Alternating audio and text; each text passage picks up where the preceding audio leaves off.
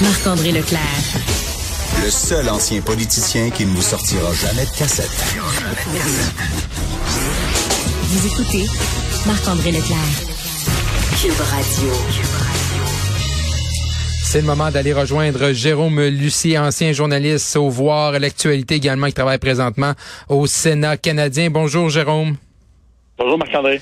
Jérôme, euh, plus tôt ce matin, le plus tôt aujourd'hui, là, François Legault faisait une autre annonce électorale, même si la campagne n'est pas encore officiellement euh, déclenchée, avec la création du Fonds bleu doté d'un budget de 650 millions euh, au cours du prochain mandat. Jérôme, euh, je veux te demander, est-ce que c'est vraiment une annonce environnementale ou on est plus dans une annonce de développement économique?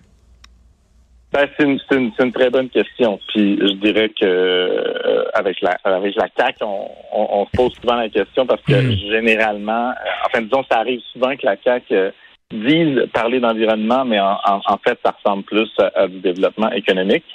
Dans le cas du fonds bleu, ben évidemment, ça m'a un peu fait sourire parce qu'on parle d'un fonds puis on parle d'argent. C'est souvent ça les, les, obsessions.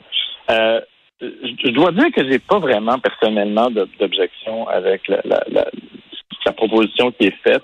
Il euh, n'y a, a, rien de complètement révolutionnaire là-dedans, mais il n'y a rien de choquant non plus. Euh, C'est des mesures, je dirais, relativement conventionnelles de, de, de, protection des berges, de dépollution des choses. Puis franchement, il n'y a rien qui me choque dans ça. Ce qui m'a, ce qui m'a un peu agacé, c'est plus des questions euh, de rhétorique. C'est-à-dire qu'on entend souvent les mêmes discours de la CAQ, puis moi, personnellement, ça m'agace. Quel discours t'es année, Jérôme?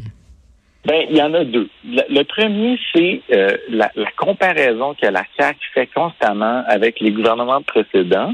Euh, ça, je dirais, c'est de bonne guerre dans ouais. la plupart des sujets. C'est normal, tous les partis le font. Mm -hmm. Puis, dans bien des cas, garderie, logement, tout ça, je, trouve que c'est correct de faire ça. En matière environnementale, par contre, je trouve que c'est la, la mauvaise critère de référence.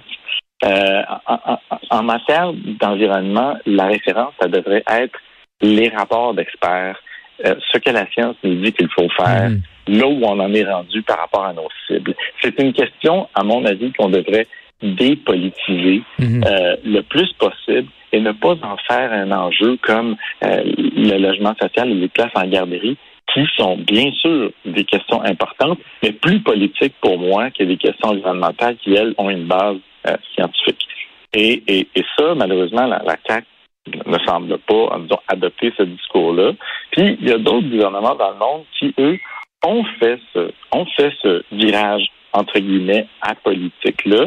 Je pense notamment à, l'Angleterre. Je pense qu'ils ont été les premiers à le faire en nommant un institut du, du climat, là, qui euh, est là pour justement dépolitiser les questions climatiques, donner leur juste, puis donner justement une espèce de feuille de route au gouvernement euh, qui, qui, donc est obligé de se comparer à des, à des exigences un petit peu plus neutres et objectives et pas seulement euh, utiliser l'environnement comme une autre façon de, de taper sur le gouvernement précédent.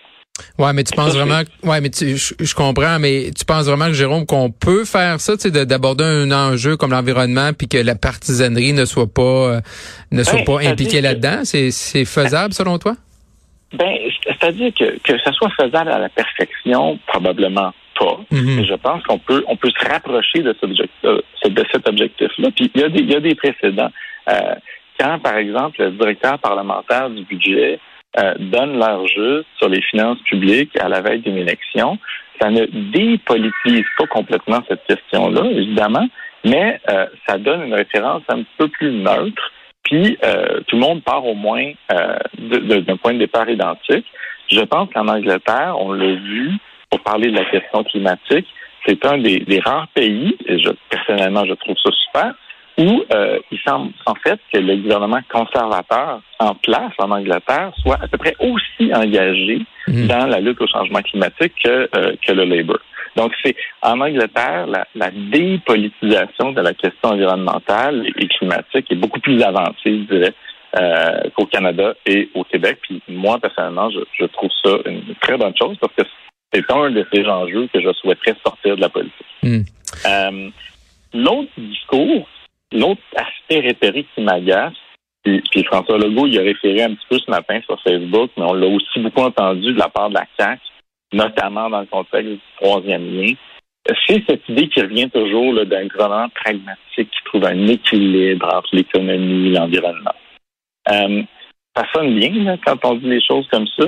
Puis je dirais qu'il y a beaucoup de domaines dans lesquels cet équilibre-là euh, est souhaitable. Mhm. Mais je, je trouve qu'en matière environnementale, encore une fois, ça, c'est comme un paradigme qui est dépassé.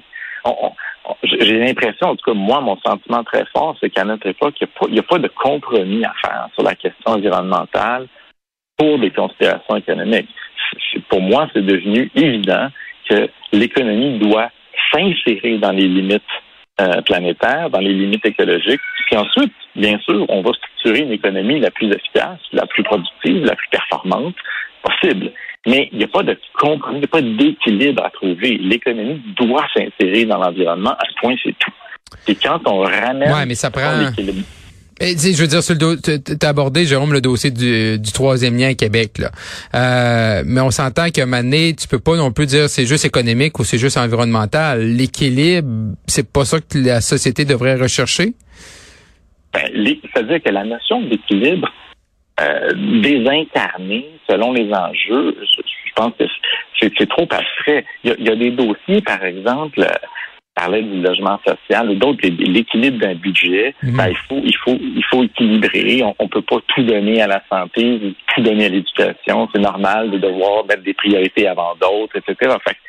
c'est sûr que la notion d'équilibre en politique, elle est importante. C'est juste que dans le cas de l'environnement, puis je, veux, veux pas sonner comme un, pas sonner comme un halluciné, mais il y a une dimension un peu existentielle là-dedans. Tu sais, c'est le bateau peut pas couler. Si le bateau coule, ça sert à rien qu'on parle du reste.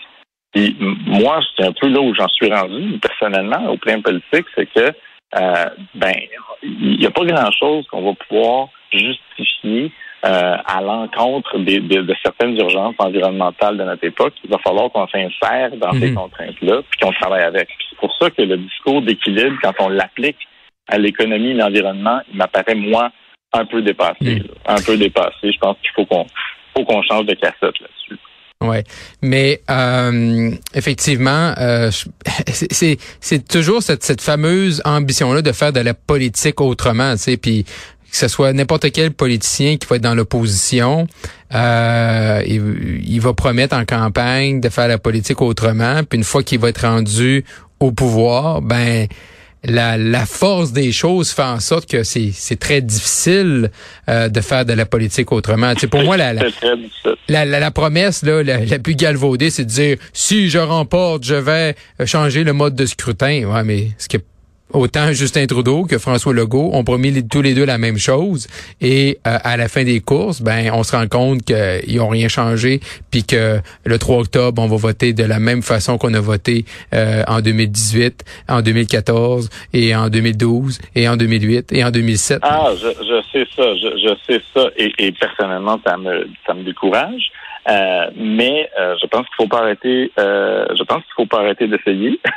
euh, D'abord, puis deux, ben écoute, on s'en parlait un petit peu la semaine dernière. Euh, c'est pas pour changer de sujet, mais c'est parce que je pense que c'est pertinent. Quand on voit la, la montée euh, très forte de tout un contingent de la population qui ne fait plus confiance à la politique au sens large, qui ne fait plus confiance aux institutions, qui ne croit plus personne, qui tombe dans des complots, euh, ben peut-être que c'est un lien justement avec ce, ce, cynisme qui est encouragé par des politiciens qui, qui ne remplissent pas certaines de ces promesses-là, qui mhm. justement auraient démontré une préoccupation plus grande pour l'intérêt public que pour l'intérêt partisan. Puis c'est ça que je souhaiterais, moi. Puis j'ai pas perdu espoir que ça arrive un jour mais de, de, voir des leaders politiques capables, dans certains cas importants, de faire passer l'intérêt national, l'intérêt supérieur du public avant des considérations partisanes. Ça arrive pas souvent, mais je veux y croire. Jérôme Lucier, un grand plaisir, Jérôme, et on se reparle euh, très bientôt. merci, Marc Bye bye.